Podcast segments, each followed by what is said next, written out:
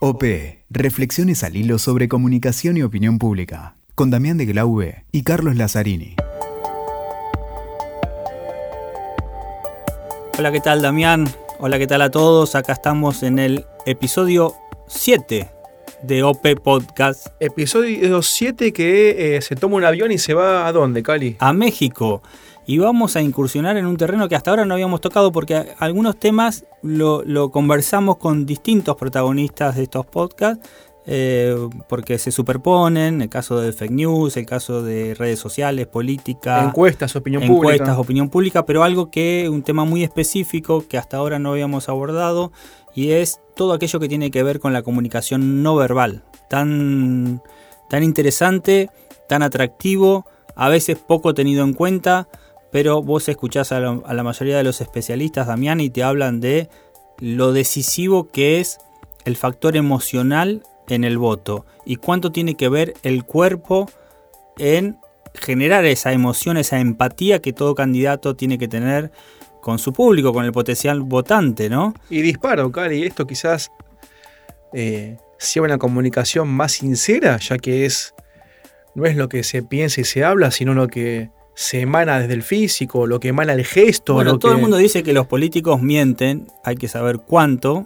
Vamos a ver si. No seamos malos nuestra, Bueno, no seamos ni buenos, no seamos ni buenos o, la, o la persona que va a conversar con nosotros tiene algunas mediciones, algunos estudios, porque siempre tratamos de ir al estudio y no eh, tirar datos por tirar, sino la ir siempre combinamos estudio, experiencia. Consultar a aquellas personas que se dedican a investigar los temas y por eso de comunicación no verbal vamos a hablar a alguien ahora con alguien que se ha dedicado a esto y vamos a preguntarle si el cuerpo miente o no miente, si solamente se miente cuando uno verbaliza, cuando uno da un discurso, cuando, cuando uno, uno pone Photoshop también, digamos. Bueno, así que vamos a conversar en este podcast con Edurne Ochoa de México nos atiende muy gentilmente y ella desde hace unos años investiga estos temas, los expone en las distintas cumbres, congresos, y además de eso, eh, tiene un análisis detallado de todas estas cuestiones desde hace tiempo. Algo muy interesante que quizás, como bien decías vos, uno no lo tiene,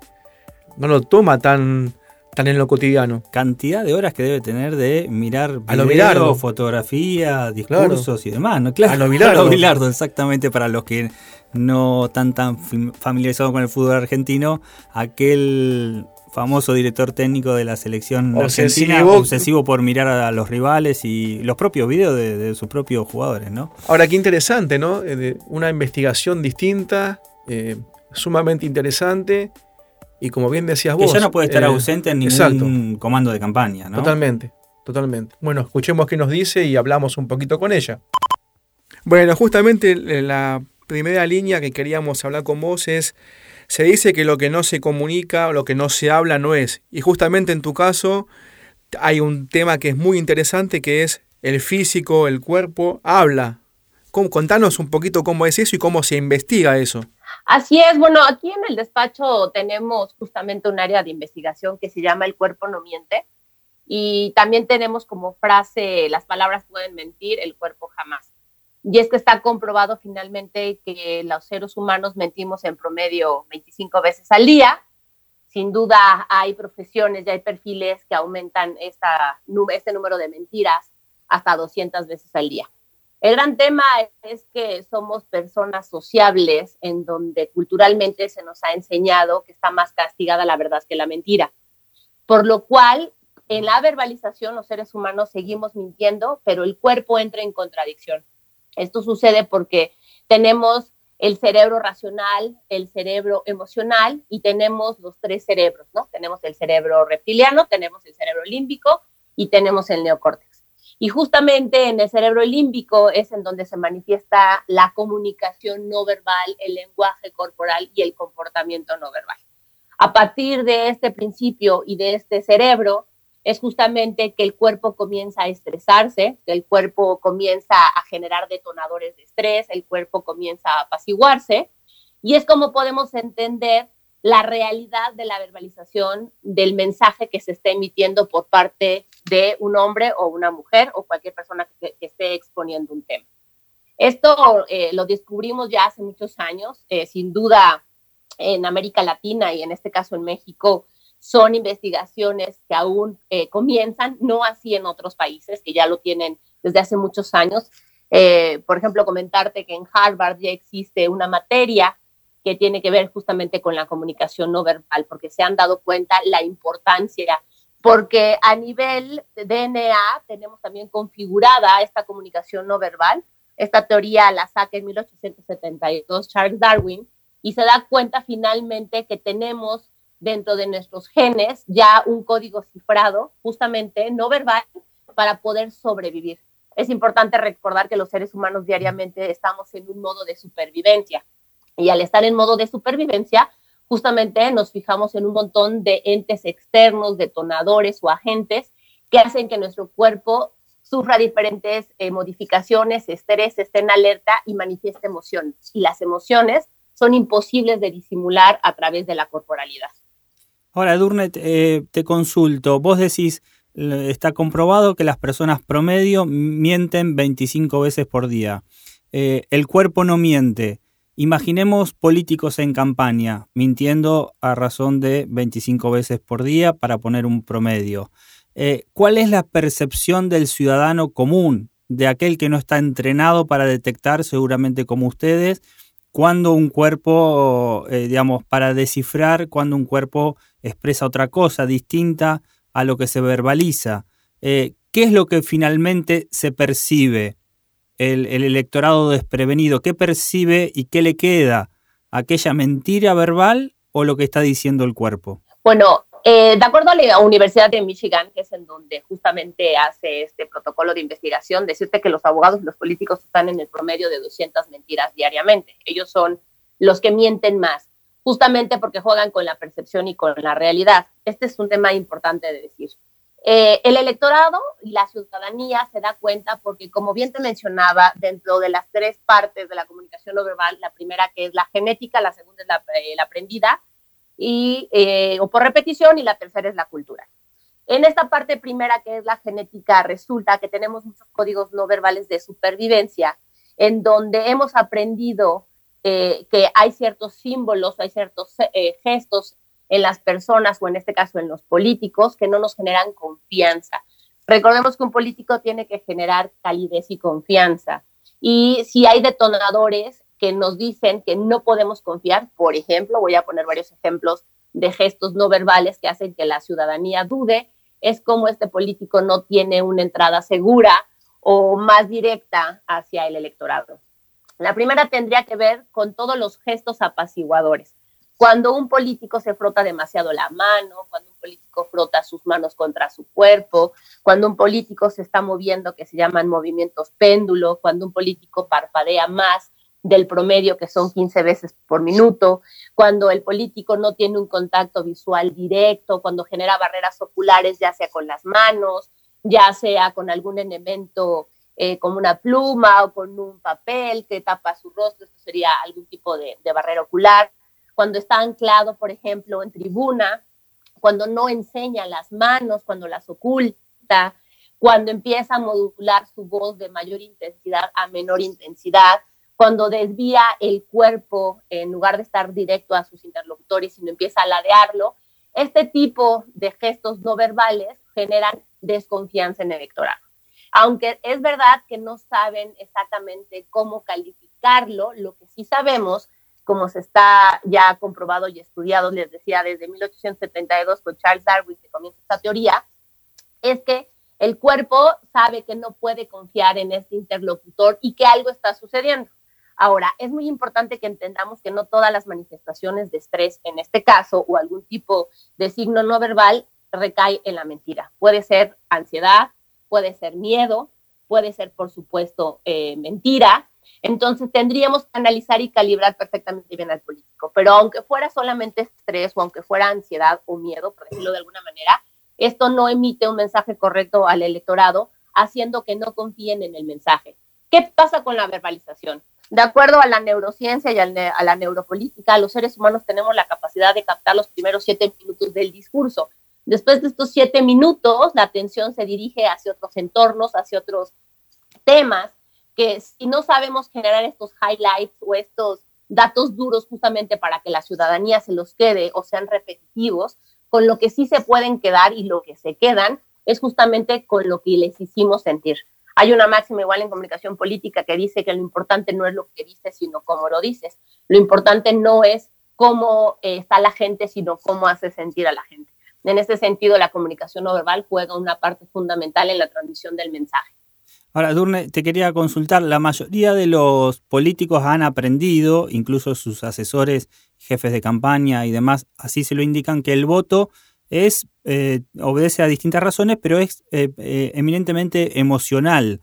Y esto que han aprendido en ciertas imágenes, fotografías, videos y demás, el político puede generar esas emociones, un abrazo, un beso, una, un movimiento que genera esa emoción y también está mintiendo o la está, está ficcionando algo, ¿no? Vos decís, el cuerpo no miente, pero en esas situaciones donde vemos que un político quiere generar cercanía, sensibilidad, etcétera, eh, y se hace tomar una fotografía eh, que, genere esa emoción, eh, también lo está ficcionando.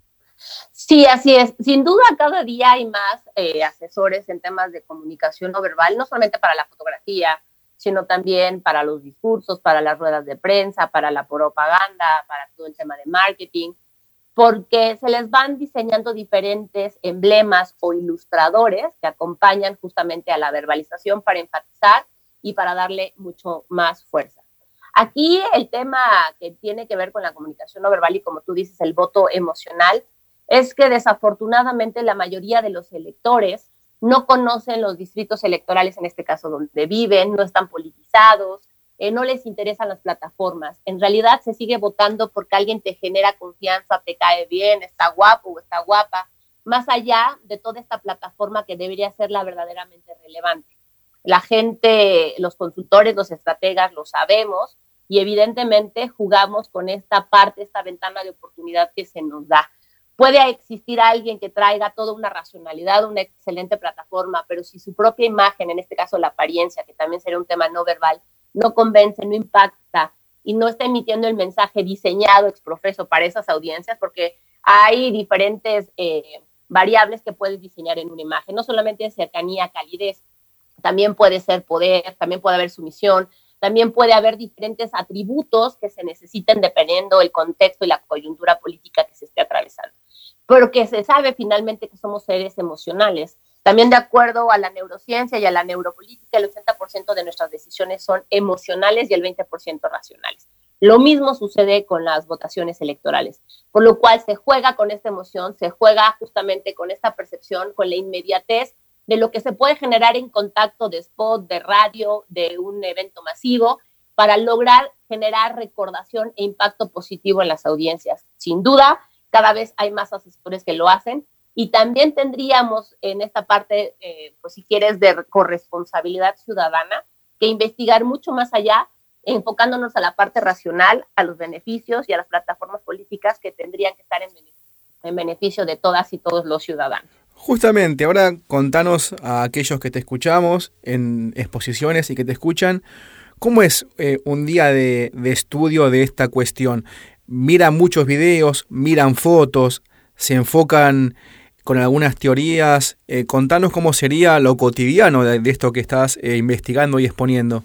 Pues mira, es muy importante decir que el tema del estudio o el análisis de la comunicación no verbal y el comportamiento no verbal tiene que ver con un estudio a profundidad. Eh, lo primero que se hace es calibrar a las personas. Cuando se calibra se entiende cuál es la línea basal y basado en esta métrica, en esta media, sabemos cuál es el comportamiento del personaje político o público en cuestión. Entonces se analiza cuáles son los gestos, los ilustradores, los emblemas que son negativos para las audiencias y cuáles positivos. Lo que se trata es de eh, posicionar y potenciar toda la comunicación no verbal positiva, empática, cercana y cálida para que sea la que más se demuestra ante las audiencias y tratar de matizar o minimizar estas partes negativas del comportamiento no verbal para que no estén presentes en la mente del electorado. Esto es el, primer saque que se tiene que hacer. En segundo, se hace en cuartos azules y se hace en non-verbal focus group, en donde entendemos también eh, la medición cualitativa y cuantitativa del personaje en cuestión. Un tema es lo cualitativo, salimos, hacemos un estudio de profundidad. Y lo segundo, en lo, en lo, en lo cuantitativo, eh, tiene mucho que ver con, bueno, lo cuantitativo es afuera y lo cualitativo tiene mucho que ver con la fotografía, la imagen, escenarios, apariciones públicas, en donde los ciudadanos y las ciudadanas nos van diciendo, no le creo por esto, este gesto no me gustó, esta mirada, esta postura, la manera en cómo se enfrentó. Y de ahí nos vamos hacia las ondas eh, ABO. Las ondas ABO son alfa, beta, omega, que también existen en el mundo animal. También es cierto que los propios animales se comunican a través de ondas y a través de este impacto de ondas es en donde se definen los mensajes eh, que tienen impacto y que llegan a las audiencias. Es decir, se sabe hoy en día que las voces entre más profundas, más fuertes, eh, tienen mayor jerarquía, mayor poder, y las voces que tienen una tesitura pues mucho más baja, que tienen una tesitura muy aguda, no generan confianza ni generan emociones positivas en las audiencias. La voz tiene mucho que ver, que es la tonalidad, la modulación y la intensidad, para, y forman parte de la comunicación no verbal para que el mensaje sea entregado correctamente. Los gestos faciales son otra parte que se tiene que examinar y las curvas y las rectas que se encuentran en el diseño de la apariencia y de la imagen ambiental de los políticos. Eh, podemos hacer una eh, pues comparación, por ejemplo, con las películas de Disney, ¿no? Los villanos o las villanas siempre tienen unas cejas muy picudas, muy marcadas, existe mucha oscuridad o sombras en sus ojos. Esto finalmente culturalmente nos ha generado eh, una relación de, ocultamiento, malvado, ¿no? malo. Sin embargo, las personas que son cálidas, alegres y demás siempre tienen mucha luz, hay mucha curva en su figura, en su rostro. Y esto también se trata de matizar o de potenciar en el diseño de la imagen de las o de los políticos. Bueno, muchísimas gracias. La verdad que es algo eh, interesantísimo, es excelente. Te agradecemos que nos des este espacio, este tiempo y que nos expliques tan, tan bien algo sumamente interesante que te hemos escuchado varias veces y esperemos, bueno, nuevamente en algún momento escucharte exponer algo que me deja helado. Es muy, muy bueno esto. ¿eh? Perfecto, les mando un fuerte abrazo. Muchas gracias, hasta luego.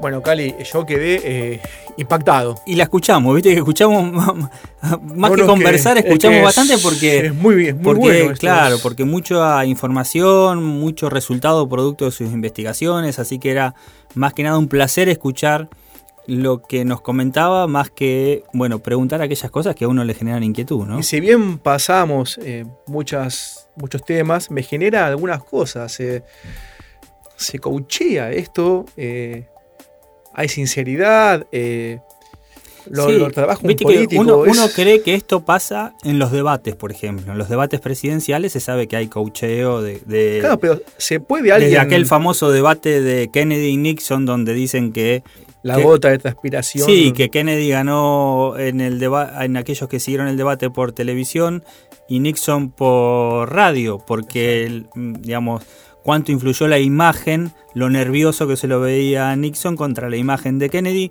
y por otro lado lo que se decía que adquiría mayor valor este, desde lo auditivo, desde lo radial.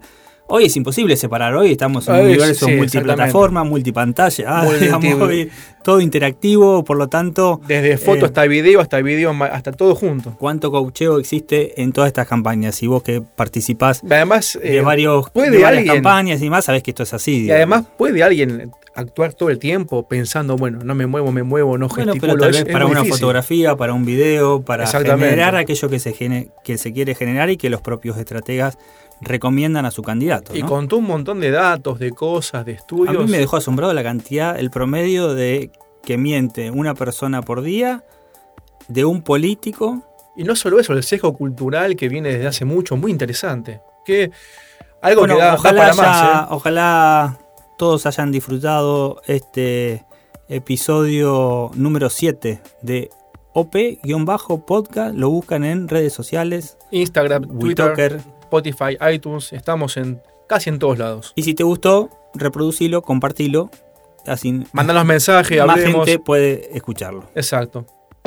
Escuchaste OP con Damián de Glaube y Carlos Lazzarini. WeToker. Sumamos las partes.